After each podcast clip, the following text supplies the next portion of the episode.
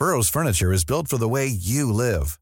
From ensuring easy assembly and disassembly to honoring highly requested new colors for their award-winning seating, they always have their customers in mind. Their modular seating is made out of durable materials to last and grow with you. And with Burrow, you always get fast, free shipping. Get up to 60% off during Burrow's Memorial Day sale at burrow.com slash ACAST. That's burrow.com slash ACAST. burrow.com slash ACAST.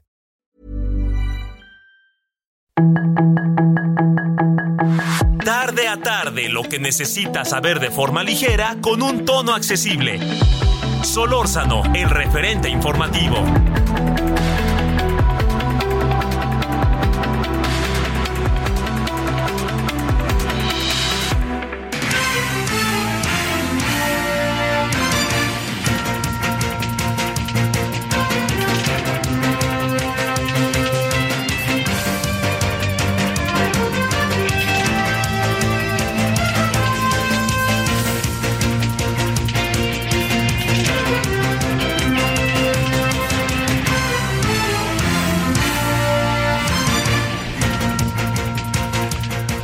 Buenas tardes, aquí andamos, llegamos al viernes, viernes 28 de octubre del 2022, 98.5 de FM Heraldo Radio. Oiga, un, un día verdaderamente complicado en términos del tránsito, porque están pasando como muchas cosas. Es que fíjese que hoy le ha de pasar igual, sin importar el tamaño de ciudad en la que usted vive, se agita un poco más. ¿Por qué razón? Porque viene un fin de semana que para muchos es un fin de semana largo, larguísimo. Por lo menos es, este, bueno, el miércoles es el día como que más, eh, hay más detenimiento hay para, para la celebración, muertos. Pero, eh, digamos, a ver, la Ciudad de México le diría nada más para que se dé una idea, está el Gran Premio. Luego del Gran Premio está el este el, eh, desfile mañana el ma- mañana hacia las 5 de las Catrinas en todo que va desde más o menos ahí el bosque de Chapultepec hasta el Zócalo. Y además es un desfile hecho para digamos eh, en donde cualquiera puede participar, ¿no? Nomás hay que escribirse, en fin.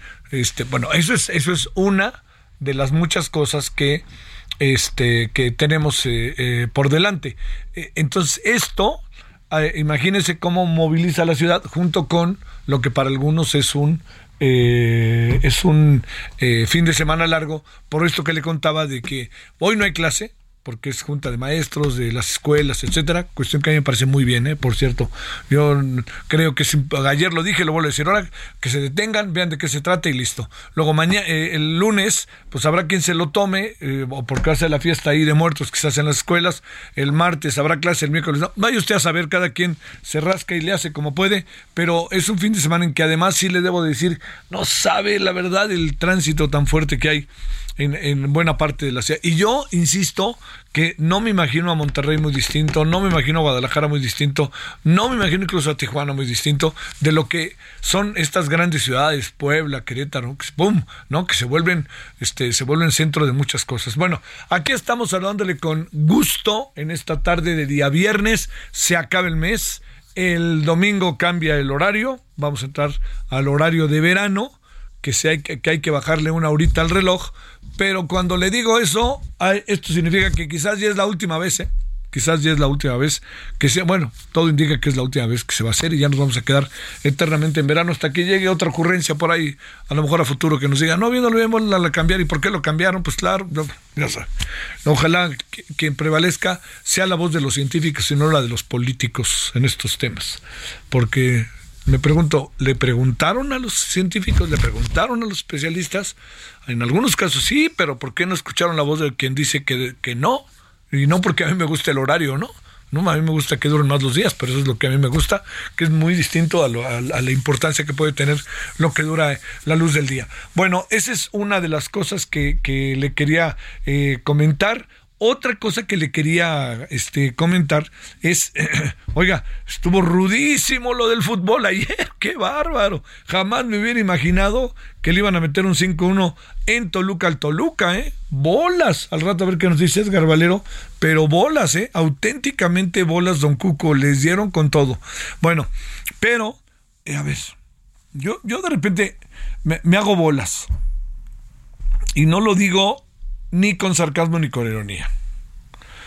De repente el gobierno de López Obrador cae en contradicciones en las cuales uno, créame, se hace bolas. A ver, dijo el señor Adán Augusto López que había una acusación que estaba en un tribunal de carácter internacional, una acusación en contra de Felipe Calderón Hinojosa. Así lo dijo. Felipe Calderón se rió un poco con sarcasmo, mandó ahí que quieren distraer, no sé qué. Y luego Adán Augusto dijo, bueno, yo no os dije exactamente eso o no fue así exactamente. O sea, a ver, con, con respeto, espérame, espérame, espérame, espérame. Lo que tenemos que hacer es, este, si vamos a lanzar el asunto así, ¡pum! Pues este, entonces dejemos el asunto con la mayor de las claridades, ¿no? Es una acusación muy seria y este, al final luego me da la impresión de que juegan mucho al, palo dado ni Dios lo quita. Y yo creo que lo peor que puede pasar es eso, pensar que con el efecto de las cosas puede causar una serie de secuelas, pero en el fondo se está mintiendo. O, o, no se tiene la información toda, ¿no? Ese es un asunto. Luego, ayer el señor Manuel Espino nos dijo con toda claridad, ah, bueno, no a mí, lo dijo, estamos hablando con los cárteles de la droga para que eh, llevemos a cabo una este toda una este una que llevemos a cabo acuerdos más o menos más o menos acuerdos para que se pacifiquen. E incluso dos cárteles ya respondieron. Eso fue lo que dijo ¿eh? yo y el presidente dice no no es cierto no es cierto bueno el señor citó al presidente el señor el señor lo citó en el legislativo espérame, con todo respeto para el señor, este, que, que, ha pasado por varios partidos, este, diría, entonces, ¿a, cuenta de qué habló? O, otra vez venga el engaño con la verdad, que es lo que quiero decir, este, me están engañando con la verdad. Quiere decir que sí, pero el presidente dice que no. Hasta yo me acuerdo que ayer decía, oiga, no vaya a ser que esto sea una especie de eh, abrazos, no balazos, este, dos, ¿no? Y, y, créame, la reflexión por ningún motivo deja de ser eh, primera por ningún motivo deja de ser una reflexión que echemos por delante circunstancias, condiciones en donde no podemos soslayar lo que han significado estos grupos en la vida de miles y miles de familias. ¿Vamos a negociar con ellos la paz después de que me mataron a mi familia entera? No, no, que el presidente Calderón decía, son daños colaterales, no marchen, por favor, no marchen perdón, daños colaterales o no, perdón, me, acuerdo, ¿no? En un caso en Ciudad Juárez que mataron a toda una familia, y no, no, o si no, aquella matanza a los estudiantes, ¿no? De, que estaban celebrando jugadores de fútbol americano, el Salvarcar, ¿no? Entonces, no, no, aquí, aquí tenemos que pensar cuál es la mejor estrategia y el presidente no se baja de su estrategia. Pero el señor Espino lo dijo con claridad, ya hasta nos han respondido. Bueno, si es la propuesta, yo le diría, a nombre de quién hizo la propuesta, ¿se puede pacificar al país dialogando con el narcotráfico? ¿Usted qué piensa? Nos vamos a sentar a decirles, a ver, ver, ver.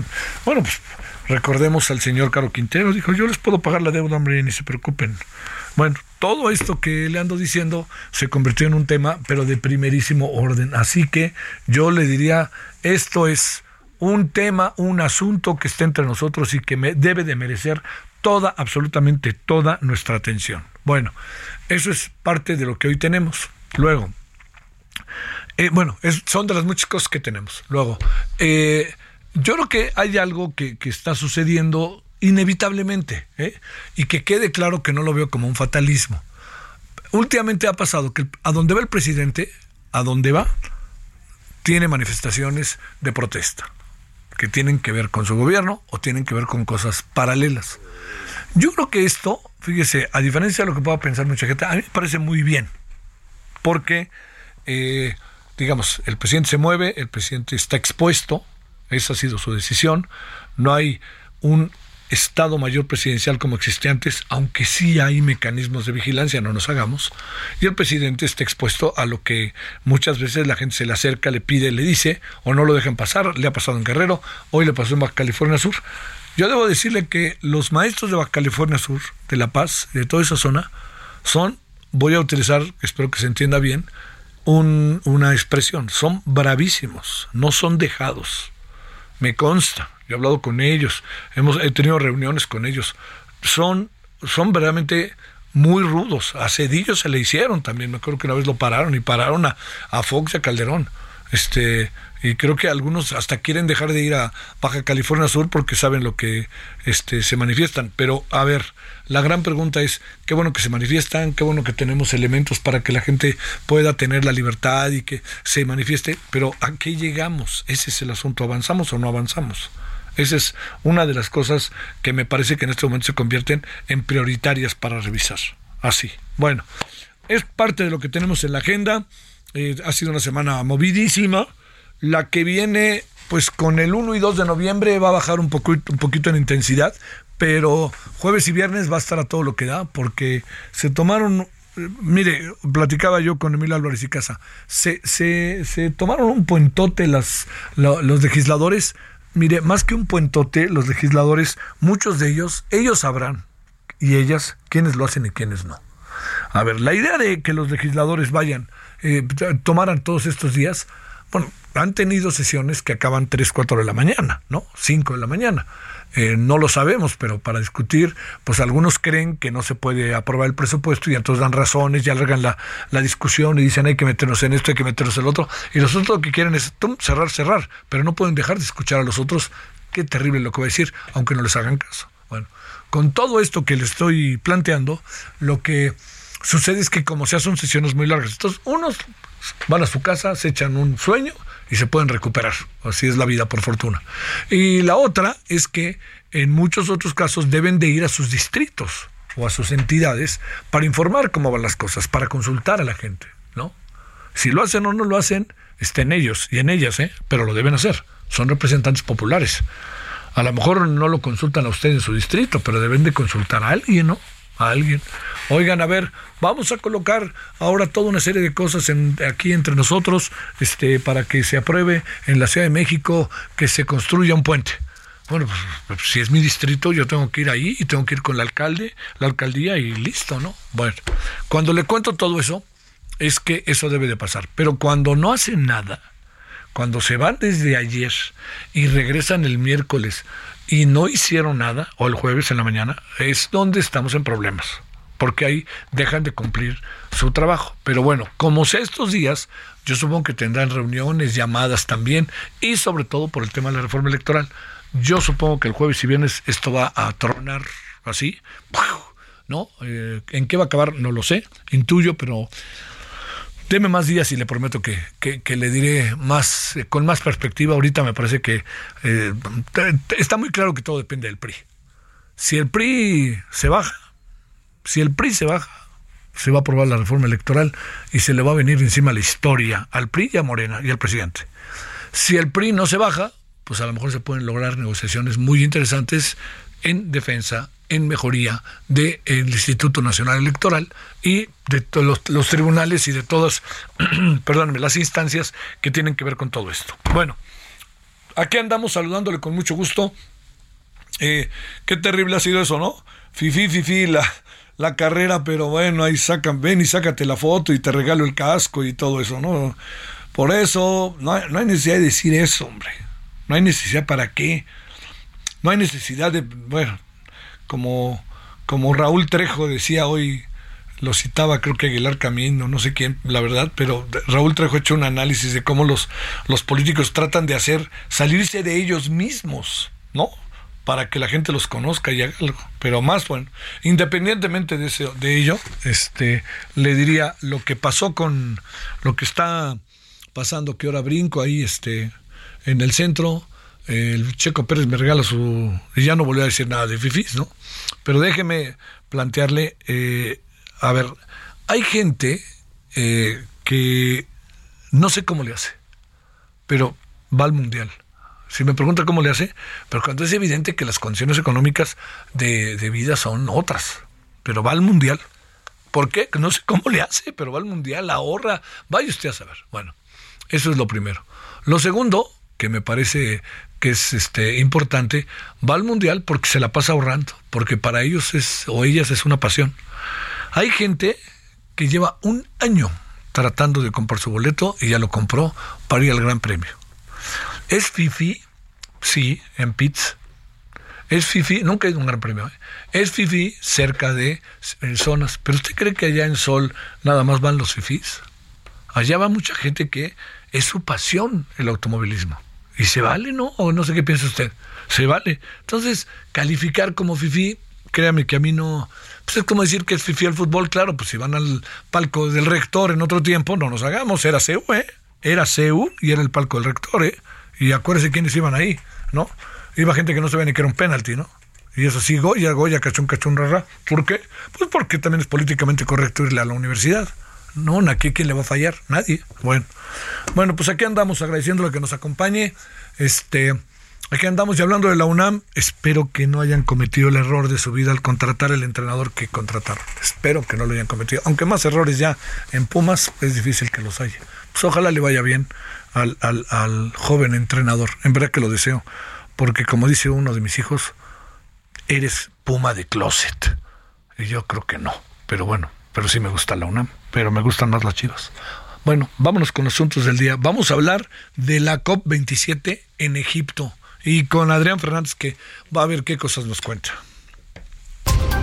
Solórzano, el referente informativo.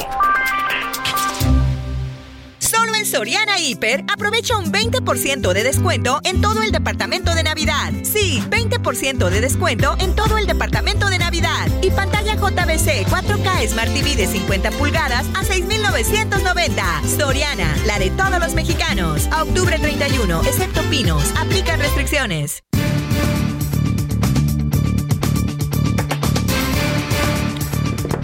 Bueno, le decía, eh, Adrián Fernández es un personaje sensacional en todo lo que tiene que ver a el tema del medio ambiente, las cuestiones climáticas, todo el cambio de eh, este el, cambio que está viviendo este mundo y es el director ejecutivo de la Fundación Iniciativa Climática de México.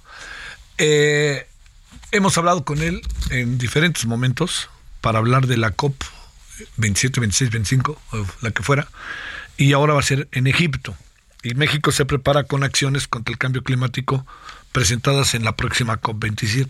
Bueno, ¿qué le parece si vamos desde el ABC? ¿Qué es la COP? ¿Qué quiere decir la COP? Y qué mejor que Adrián Fernández. Querido Adrián, ¿cómo has estado? Eh, muy bien, Javier, con mucho gusto de saludarte. El gusto es mío. A ver, vamos poco a poco. COP27 significa que van 27 reuniones. ¿Y qué quiere decir COP? Es la conferencia de las partes, esto es de los países que integran un acuerdo, un protocolo o una convención. En este caso es la Convención Marco de Cambio Climático, que ya lleva 27 reuniones. Cada año se reúnen para discutir los países cómo pueden ir avanzando en el combate al cambio climático.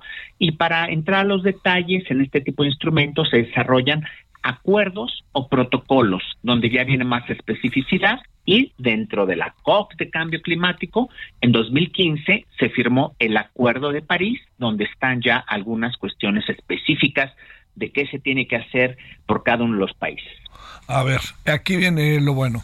Muchas de las cosas que hemos escuchado, Adrián, es que México prometió mucho en un pasado, se llevaron a cabo acciones y ahora como que se ha dejado, se ha perdido el vuelo que se traía. Yo no sé si por una crítica al pasado o por falta de presupuesto porque no no no no no quieren meterse por ahí o si es un rompimiento muy brutal para el desarrollo industrial entre otras del país y no quiere perderse ese desarrollo industrial que como sea logra sacar algunos de las situaciones económicas apremiantes. No no sé, me, me, me hago un poquito bolas si te soy sincero. Mira, Javier, eh, yo eh, sí de ser eh, objetivo, no, no valorativo, eh, y, y, describir qué es lo que puede estar pasando. Es muy complejo, pero yo lo resumiría diciendo, podemos hacer más.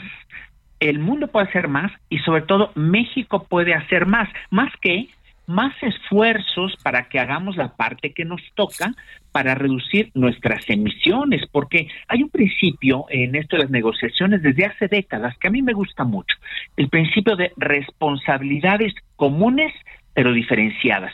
Y captura la esencia de esto. Todos contaminamos, todos quemamos combustibles fósiles, deforestamos, etcétera, y por tanto ponemos emisiones en la atmósfera. Ahora tenemos diferente grado de cómo afectamos al, al planeta, por eso son responsabilidades diferencias, y además debemos actuar en base a diferentes capacidades de cada país. Y aquí es en donde entramos a lo que pasa con México. México, insisto, puede hacer bastante más de lo que ha hecho hasta ahorita. Y yo me atrevo a pensar que en buena medida con la actual administración, y no quiere decir que la anterior lo hizo maravilloso, ¿eh? pero la actual administración parecería que hay un enorme desconocimiento de un montón de elementos. Ahorita ah. podemos hablar de algunos. A ver. Vamos por algunos, a ver, porque también eh, en la vez pasada, ¿dónde fue la, la pasada Copa en París, va? Eh, en Glasgow, en, Glasgow, claro, sí, en Escocia. No, pero eh, me acuerdo que hasta platicamos contigo allá. No, pero lo que te quiero, te lo planteo por lo siguiente, Adrián, porque digamos, este, cuenta mucho en esto qué delegación llevas, quiénes son tus especialistas, a quién consultas eh, y qué andas haciendo. Y en este sentido te diría que yo de repente encuentro que, que como que hay un, un voy a utilizar la palabra, puedo estar equivocado, pero por lo que uno alcanza a ver, un desdén hacia esto. ¿Qué cosas no hemos hecho y qué cosas tendríamos que hacer? Mira, eh, sí coincido contigo, parecería, parecería que hay un desdén o que por lo menos el tema de cambio climático y el medio ambiente no es prioritario en lo absoluto. Y, y sí, un indicador pudiera ser eh, las delegaciones que asisten, cómo se configuran, pero no necesariamente. ¿Por qué, Javier? Porque es caro ir a las COPs, las conferencias, todo esto. Hay países que trabajan mucho y que mandan delegaciones muy modestas, pero de buen nivel. Eh, México eh, y, y la asistencia a las COPs tendría que ser eh, la consecuencia, la consumación de un trabajo permanente de todo el año. Entonces, mi entendimiento es que ahorita, eh, en este momento, está eh, analizándose por parte de diferentes actores del gobierno de México quiénes van a ir, de qué nivel, pero más allá de que ojalá si vayan representantes mexicanos a alto nivel, lo más importante es la tarea, Javier.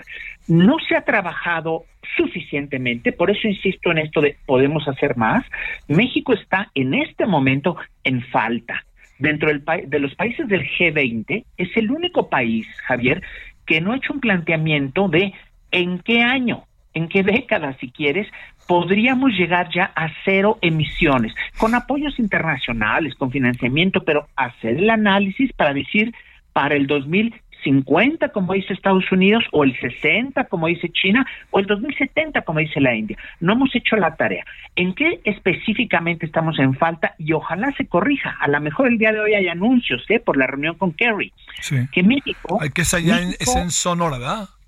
Eh, sí, en Sonora, en, en Hermosillo. Hermosillo. Eh, que México este, quedó, igual que los demás países del mundo, de entregar metas de reducción de emisiones revisadas. Recordarás que estas metas se les llama, por sus siglas en inglés, NDC, que quiere decir contribuciones determinadas por cada país. Bueno, son las metas de París de cada país, pero se tienen que estar revisando continuamente y mejorarlas y mejorarlas. México en 2020 entregó una versión revisada de estos análisis, pero entregó la misma meta, y esto va en contra de un principio del Acuerdo de París, que es el principio de progresividad, que cada vez que se revisa y que entregas la tarea, vas con un mayor esfuerzo, una mayor ambición, se dice. Desafortunadamente, y digo, no hay que entrar ya en ese tema, pero, pero en el 2020 entregamos como país la misma meta. Eso es totalmente fuera de lugar. Las buenas noticias, porque hay que ser optimistas, es que eh, yo sé que se están en este momento discutiendo de la posibilidad, ojalá que ocurra, Javier, hay que estar atentos, que México en un par de semanas entregue en la conferencia esta de Naciones Unidas eh, eh, en Egipto una versión revisada de nuestras metas con una mayor ambición de lo que podemos hacer. Ese es un primer paso, ¿eh? Cumplir con ofrecer más. Pero no basta con ofrecer. Ahorita platicamos de si estamos o no avanzando en la implementación de las políticas correctas o no. A ver, en un minuto dinos algo para cerrar la conversación en este sentido, Adrián. Sí, mira, muy rápidamente. Cuando un país entrega su revisión de estos reportes, de estas metas, va acompañado de una serie de medidas concretas que de conjunto constituyen la ruta de cómo el país va a bajar sus emisiones. Se dice cómo se va a descarbonizar.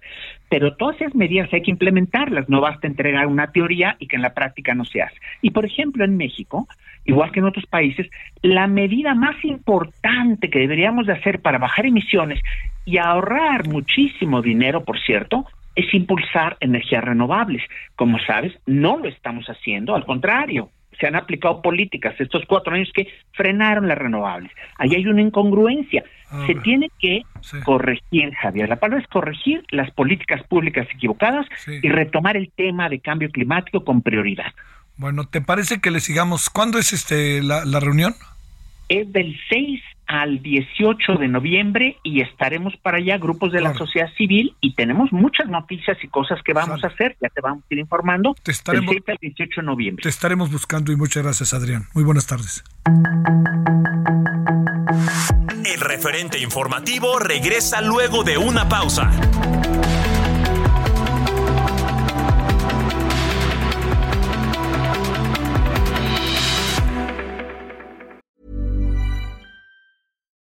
Millions of people have lost weight with personalized plans from Noom, like Evan, who can't stand salads and still lost 50 pounds.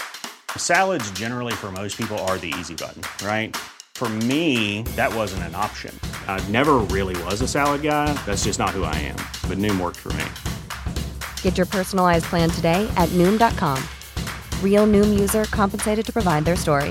In four weeks, the typical Noom user can expect to lose one to two pounds per week. Individual results may vary.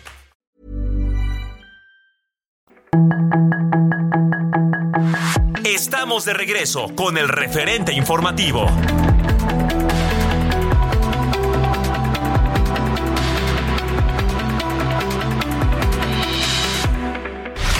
En el referente informativo le presentamos información relevante. López Obrador exhibirá a los congresos y los diputados locales que voten contra la reforma militar. La Suprema Corte analiza en Baja California fenómeno migratorio. Asesinan a un policía más en un enfrentamiento armado en Zacatecas. El Aeropuerto Internacional Felipe Ángeles solicitará al Congreso 2 mil millones de pesos para solventar su operación en 2023. Miguel Torruco comparece ante la Comisión de Turismo. Santiago Taboada se destapa para ser jefe de gobierno de la Ciudad de México. Corea del Norte disparó dos misiles de corto alcance en el mar de Japón.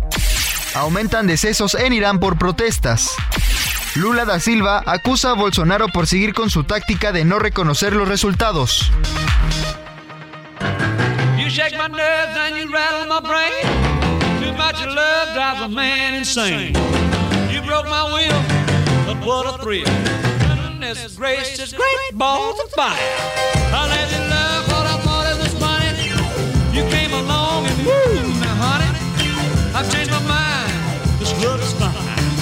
fine. It's just great balls of fire.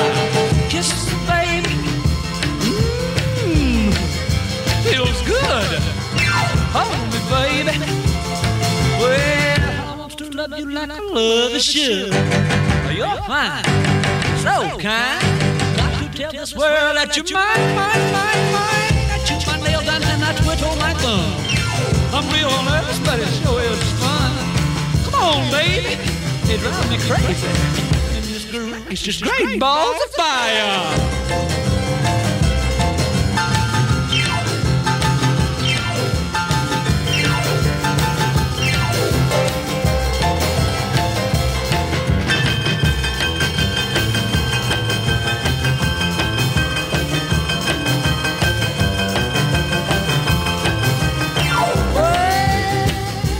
Una maravilla eres este hombre, ¿eh? Murió el día de hoy Jerry Lee Lewis, de 87 años de edad.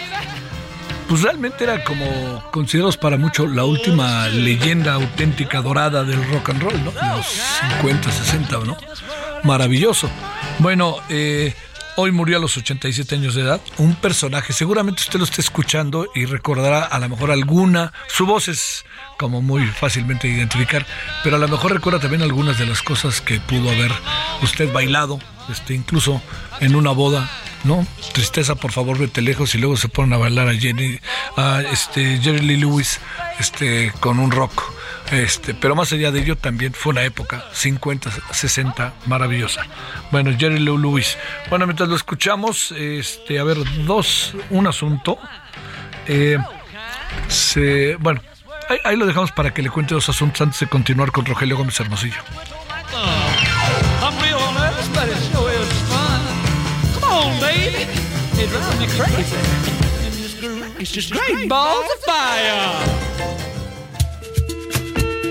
Hola a todas y todos. Soy el doctor Francisco Olguín Sánchez, director médico para el portafolio de oncología en Pfizer México. ¿Qué sucede cuando se confirma un diagnóstico de cáncer de mama? Primero, es importante eliminar la creencia de que un diagnóstico de cáncer es sinónimo de sentencia de muerte. Hoy en día no es así. La constante comunicación con el especialista es de gran importancia para saber la localización y la etapa del cáncer, así como el tratamiento más adecuado.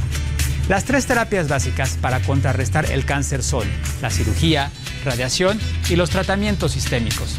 Hazlo bien, mano al pecho.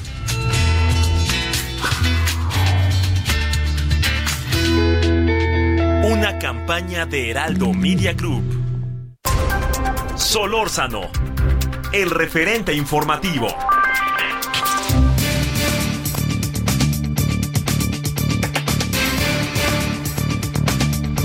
Bueno, le quería contar dos cosas antes de irnos con Rogelio Gómez Hermosillo. La primera es que, fíjese que se metieron a la casa de Nancy Pelosi, que es la líder demócrata en el Congreso en Estados Unidos.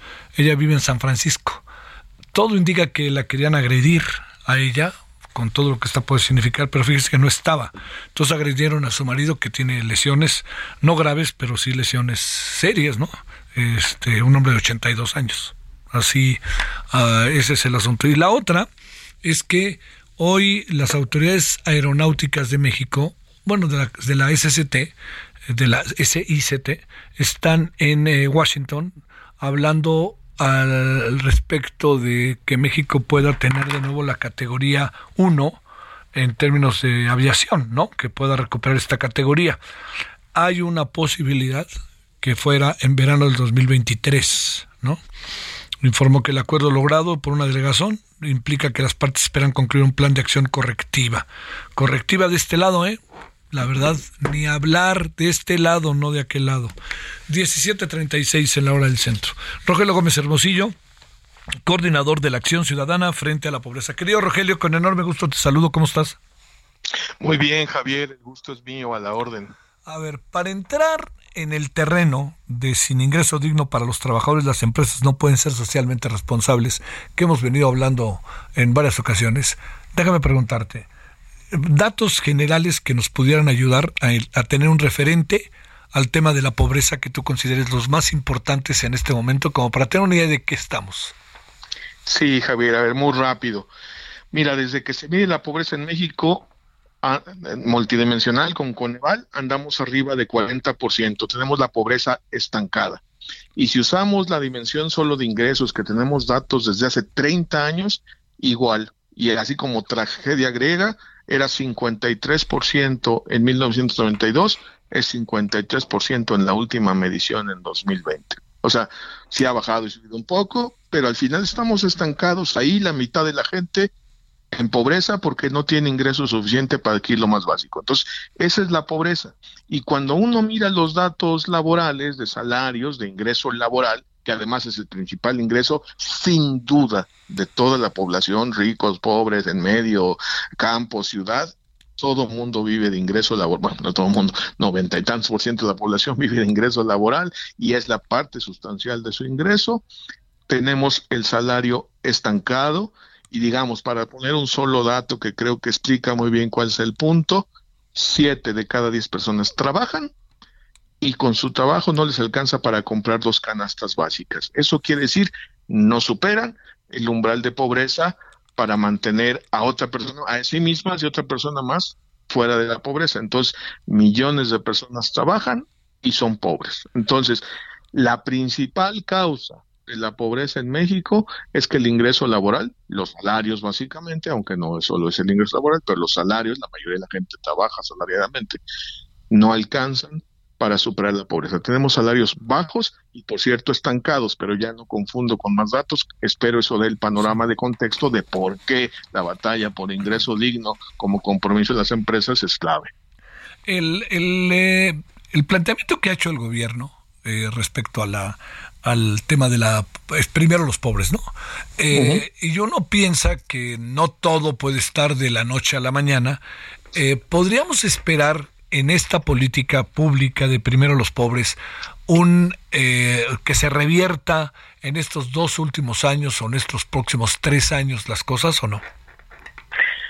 Pues es que la política, primero los pobres, está basada, bueno, yo no sé bien, pero supongo que está basada, si escucho bien el discurso del presidente, en programas sociales de transferencias, que uno, no tienen la cantidad para que la gente salga de la pobreza, y dos, no llegan a la gente pobre, bueno, a toda la gente pobre. Los últimos datos, Javier, los más los que tenemos pues de del INEGI es que dos de cada tres hogares de menor ingreso no reciben transferencias de programas gubernamentales. Ah. Uno de cada tres sí. Entonces, sí estamos en un problema de, de que por ahí no va a ir. La parte del salario mínimo sí ha funcionado un poco, pero necesitamos darle un empujón porque lo que se logró fue que ya no fue, ya, ya alcanzara para una persona, es decir, quien trabaja ya gana más que, bueno, cuando se subió ganaba lo de una canasta básica, ya ha seguido subiendo y ahora ya es más que una canasta básica. Pero lo que yo te decía es no alcanza para dos. ¿Y por qué es importante que alcance al menos para dos? Pues porque el salario debe ser suficiente para mantener una familia, para un niño, ¿no? niña, etcétera, alguien que no esté trabajando. Entonces, y los hogares de cuatro personas, pues dos personas que trabajen la saquen, ¿no? De, la pobreza. Entonces, por eso dos canastas no es lo ideal, es el piso, es lo mínimo, es el umbral, ¿no? Entonces, y ahí no hemos llegado, Javier, aunque se supone es un compromiso empresarial y es una meta del gobierno que al final del sexenio vamos a llegar a un salario mínimo que alcance para dos canastas básicas. Por eso estamos trabajando en dos carriles, Javier. Uno, para que las autoridades sigan avanzando con un salario mínimo general que vaya en ese sentido y otro con las empresas para que por su cuenta lo adopten ya en lo que llega el, salario mínimo oficial. Oye, Rogelio, eh, digamos, el nivel de pobreza extrema se ha revertido a lo largo de estos años o no? No, está parecido, eh, también está estancada. Es que tenemos, híjole, es que mira, bueno, pobreza extrema eh, eh, oficialmente se mide como que no le alcanza ni para comer, ¿no? La canasta alimentaria, más tres carencias. Entonces ahí tenemos el 7-8% de la población. Suena poco, está bien, pero de todos modos, ¿no? Son, son casi 10 millones de, de, de personas. Este, y y pues ahí estamos, también está estancado. Y si lo mide solo por ingreso, es decir, a quienes no les alcance para comer, lo que antes se llamaba pobreza alimentaria, que es la forma como se mide internacionalmente, pues la que se puede comparar, este, pues es, es el doble, es como el 18% de la población. Entonces, sigue están, o sea, sí bajen los márgenes, Javier. Lo que yo estoy tratando de explicar eh, al público, y te agradezco mucho esta posibilidad, es que estas discusiones de cuando sube un punto, baja dos puntos, pues sí son importantes porque como somos ciento veintitantos millones, pues es gente, es mucha gente, es un millón de gente. Pero al final, no es que se esté, no es que tengamos reducciones significativas y sostenibles, sino tenemos movimientos en los márgenes para arriba y para abajo y no tenemos una política sostenida de reducción de pobreza y nosotros decimos porque la estamos generando desde el lugar que debería ser la solución. ¿Cuál es la solución frente a la pobreza? No lo que haga el gobierno con programas sociales, eso es un complemento, sino el ingreso de las personas en su trabajo. Entonces, mientras el ingreso no alcance para salir de la pobreza, ¿no? El salario, pues, pues va a estar muy complicado que reduzcamos la pobreza significativamente, porque ningún programa social puede sustituir al trabajo como la vía, como el camino para salir de manera sostenible de la pobreza. ¿no? Entonces, pero no, no, pero no es un, eh, digamos, es un círculo vicioso y hasta perverso que tiene que ver con que, eh, digamos, las empresas dicen, bueno, yo voy a subir los salarios, pero ¿tienen con qué subir los salarios o esa parte de ahí como la ves, Rogelio? Sí, sí tienen, y eso es justo lo que hemos estado platicando. Digo, no puedo generalizar decir el 100% de todas las económicas puedan, pero digamos, claramente los datos muestran que hay mucho margen, Javier, y las pláticas que hemos tenido con, yo he estado todos estos meses, digamos, hablando con, con eh, gente de empresas, líderes empresariales de diferentes regiones, porque la ventaja, y quizás es la nota, Javier, es ya lo adoptaron varios liderazgos empresariales desde las regiones, desde el norte la gente de Chihuahua trae una iniciativa que llama México Digno que dice, no, no vamos por salario suficiente para que salgan de pobres, vamos por ingreso digno para que vivan con decoro, no solo para que coman y ahí vayan sobreviviendo, no, no, no, pues que tengan, pues no, o sea, lo que se llamaría vida de clase media, una cosa decorosa, sin lujos, pero pero no estar todo el tiempo apretados. Sí, sí, Eh, eh, ¿No? Y lo mismo, lo mismo están diciendo eh, desde Guanajuato un grupo muy interesante de, de empresas que crearon la Alianza por la Prosperidad. De hecho, el próximo miércoles voy a estar allá con ellos porque van a presentar el estudio de cuánto es el ingreso digno, porque ese es el tema, calcular cuánto se requiere. Y, y lo mismo eh, eh, César de Anda, con coincides en Jalisco, un gran empresario avicultor, está diciendo, a ver, empresas libres de pobreza. Entonces lo que hicimos fue juntar a los de la responsabilidad social empresarial, ¿no? El CEMEF y los que eran el distintivo, y hay una alianza que, que promueve justo la responsabilidad social empresarial, y dijeron, no, pues sí, o sea, sí, tenemos que ser responsables con clientes, proveedores, el medio ambiente, etcétera, pero empecemos por esto, por los trabajadores, o sea, no se puede dejar de lado. Entonces, está caminando este asunto, sí se puede, y lo que muestran los datos de los centros económicos es que sí hay margen, Javier. O sea, lo que pasa es que se generalizó, se normalizó pagar bajos salarios, y con eso se puso un lastre allá abajo. El salario mínimo anclaba, lastraba, y entonces hay, hay grandes negocios, no, no puedo decir nombres porque además ni me lo sé, pero grandes tiendas departamentales, supermercados y bancos que ven muy normal que su gente gane siete mil, ocho mil pesos. Pues perdón, les aviso, si ganan menos de ocho mil quinientos pesos, ocho mil seiscientos ya lo vamos a poner, son fábricas de pobreza. ¿Por qué? Porque no alcanza para dos personas. Y perdón, tiene que alcanzar por lo menos para dos. Debería, debería alcanzar para más. Pero Sí, digamos claro. por lo menos para dos. No, no, y uno acaba pensando también en que tendría que alcanzar, porque pues es la comida, es la renta y es el transporte, ¿no? Pues digo, híjole, ¿cuál- Así es, ahora sí que así cuál ahorro, ¿no? Más bien vives en, Exacto, vives en déficit. Eh, Y esta cantidad que dije es pobreza, es decir, es sobrevivencia. Estas, estos líderes empresariales, el ingeniero, por ejemplo, Enrique Terraza, dice, oye, pero la gente no vive para comer y nada más para sobrevivir, no, perdón, tienen derecho, o sea, entonces, están ingresos, serían como dos escalones, Javier, como salario suficiente es la línea de pobreza y ahorita la pondremos en 8.600 para que se entienda, dos canastas básicas. Sí. ¿no? Oye, Esos datos oficiales. a ver. Y luego ingreso digno, 11, 10, 12, depende de cada lugar. Oye, entonces ahí, no, perdón, este, que yo te interrumpí, Rogelio, pero entonces ahí volvemos al inicio. No Mm. puede haber empresas socialmente responsables bajo estas condiciones y que presuman que son socialmente responsables, ¿no? si no pagan, a la- por lo, si no dan el paso, nosotros decimos, no pueden decir que son socialmente responsables si no pagan hoy 8.600 por lo menos a los más bajos, por ahí para arriba, obviamente, ¿eh? no, no le van a bajar a nadie. Los de abajo tienen que subir 8.600. Y un plan para que en uno, dos, tres años máximo lleguen a ingreso digno. O sea, no, no queremos que, que la meta sea 8.600, queremos que el piso sea 8.600 porque la meta, como dicen los de Chihuahua, es 11, como no 12 en otros lados. Voy a ver qué dicen en Guanajuato el estudio. Estos son estudios, se calcula, se, se habla con la gente, qué considera básico. O sea, el internet, pues, eh, ir al dentista, una salida al cine por lo menos una vez a la semana. O sea, cosas hiper básicas, pues, ¿no? Sí, sí, hiper sencillas, ¿eh? O sea, pues nada más que quienes tenemos otro nivel de ingreso pensemos que haríamos si solo tuviéramos ocho mil pesos al mes. No, hombre, qué bárbaro. Pues es que, oye, a ver, una última pregunta, Rogelio. ¿8.600 en todo el país o en algunas es, entidades Mira, tendrá que ser más? 8,600, eh, son dos canastas básicas, Javier. Yo no la quiero complicar porque es el piso. Así está. Coneval usa la canasta básica como línea de pobreza. Entonces yo estoy diciendo, nadie abajo de la línea de pobreza, dos canastas básicas, 8,600. Eh, no, así en todo el país, porque depende de cultura, depende de costos, etcétera, etcétera.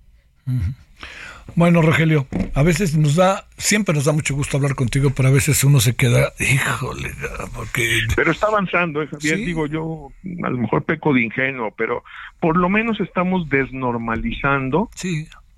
que paguen bajo. Oye, y eso, y digamos... normal, de veras, lo veían normal. Sí, sí. No, pues si estamos arriba del mínimo. Sí, güey, pero están pobres. Sí, pues. Oye, y habría otra cosa para cerrar.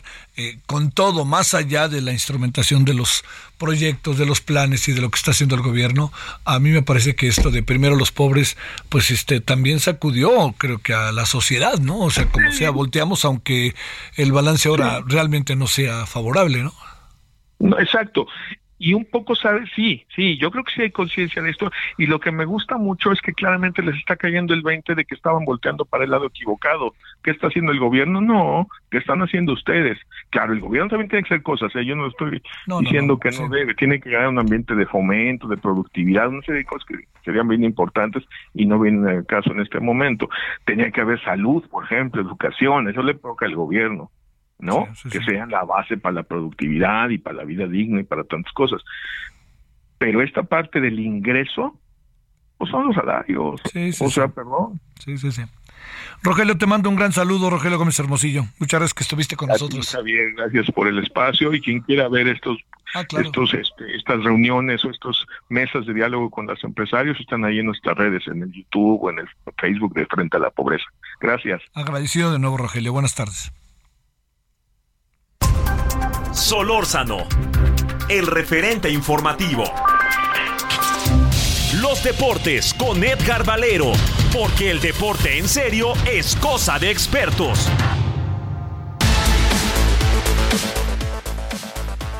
Bueno, querido Edgar Valero Meré, ¿por dónde empezamos? ¿A poco? No, no. Si me dices que te esperabas el 5-1, ahora sí que me vas a maravillar, ¿eh? no, mi querido Javier, te mando un abrazo. ¿Cómo estás? Buenas tardes, amigos del auditorio. No, fíjate que no.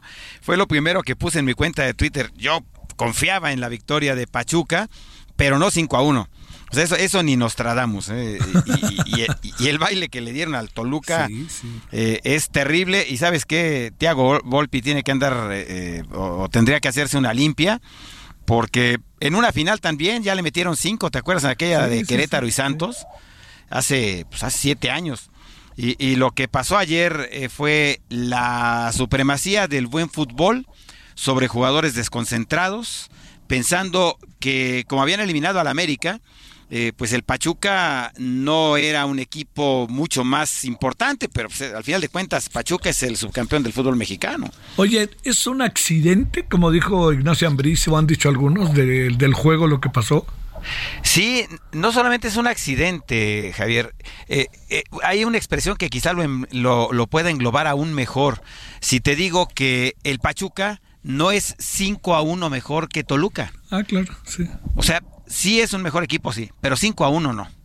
Eh, o sea, como tampoco el América era 11 a 2 mejor que el Puebla. Oye, y este, ¿qué, ¿qué, es, digo, como decía un amigo, ahora sí que qué mala pata para los de Fox, porque el domingo pues ya ni te asomas, pero el domingo, ¿qué? ¿Supones que es un trámite o qué pasará?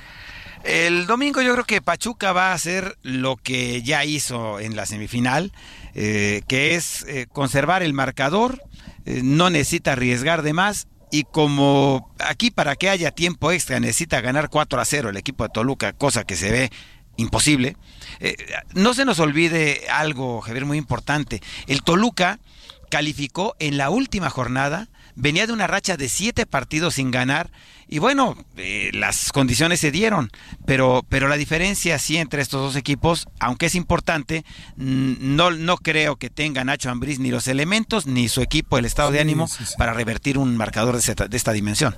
¿Es Fifi el gran premio, mi querido Edgar? Pues mira, yo sí voy a ir, ya si la jefa de gobierno no quiere ir.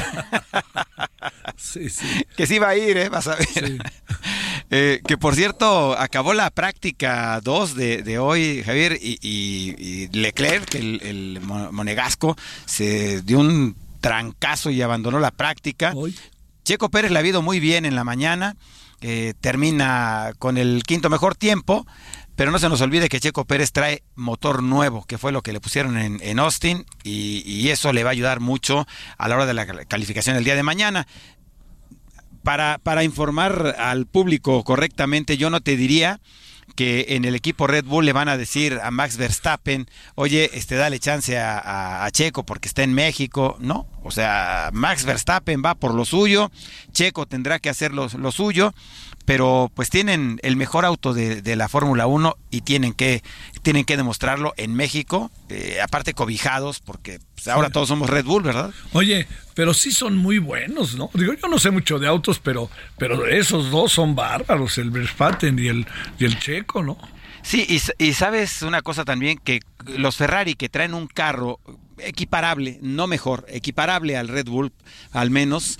Eh, han cometido errores toda la temporada, Sainz, Leclerc, la estrategia en pits, y eso cuenta mucho. Y, vamos, Red Bull ha sido campeón del mundo en varias ocasiones y se nota en el manejo de la estrategia, incluyendo la orden esa que no nos pareció de, de, cuando le dijeron a Checo, oye, deja pasar a Max porque nos interesa el Campeonato Mundial de Pilotos antes que nada. Sí, pues bueno. Tiene lógica, ¿no, Edgar? Sí, absolutamente. Eh, representa muchos millones de dólares en patrocinios, eh, pero ya se llevaron todo a casa. Y bueno, ojalá que el lunes nos, dé tiempo de platicar un ratito, mi querido Javier. Empieza la Serie Mundial. Eh, con siete jugadores que ganan más de más de 100 millones de dólares en sus respectivos contratos. Impresionante. Filadelfia contra Houston. ¿Lanzas este favorito? Eh, pues yo creo que Houston, estamos en las mismas que Toluca y Pachuca. Houston es mucho mejor equipo que los Phillies, pero los Phillies llegaron y no tener nada que, perder, siempre es ventaja. Pues fíjate, yo le voy a la chica, pero le voy, no quiere decir que otra cosa. El lunes te voy a contar una historia muy buena y muy divertida. Y, ¿De, de, este, ¿De los Phillies o de Houston? De Houston. Mira de Houston, de Houston. Y por cierto, ya es 0-4, mi querido Javier, ¿eh? lo de los Lakers.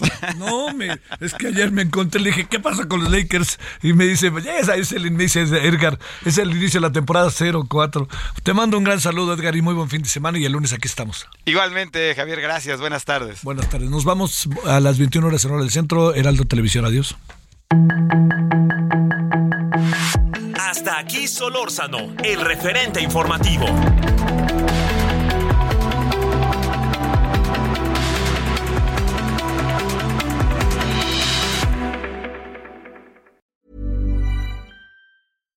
When you make decisions for your company, you look for the no-brainers. And if you have a lot of mailing to do, stamps.com is the ultimate no-brainer. It streamlines your processes to make your business more efficient, which makes you less busy. Mail checks, invoices, legal documents, and everything you need to keep your business running with stamps.com.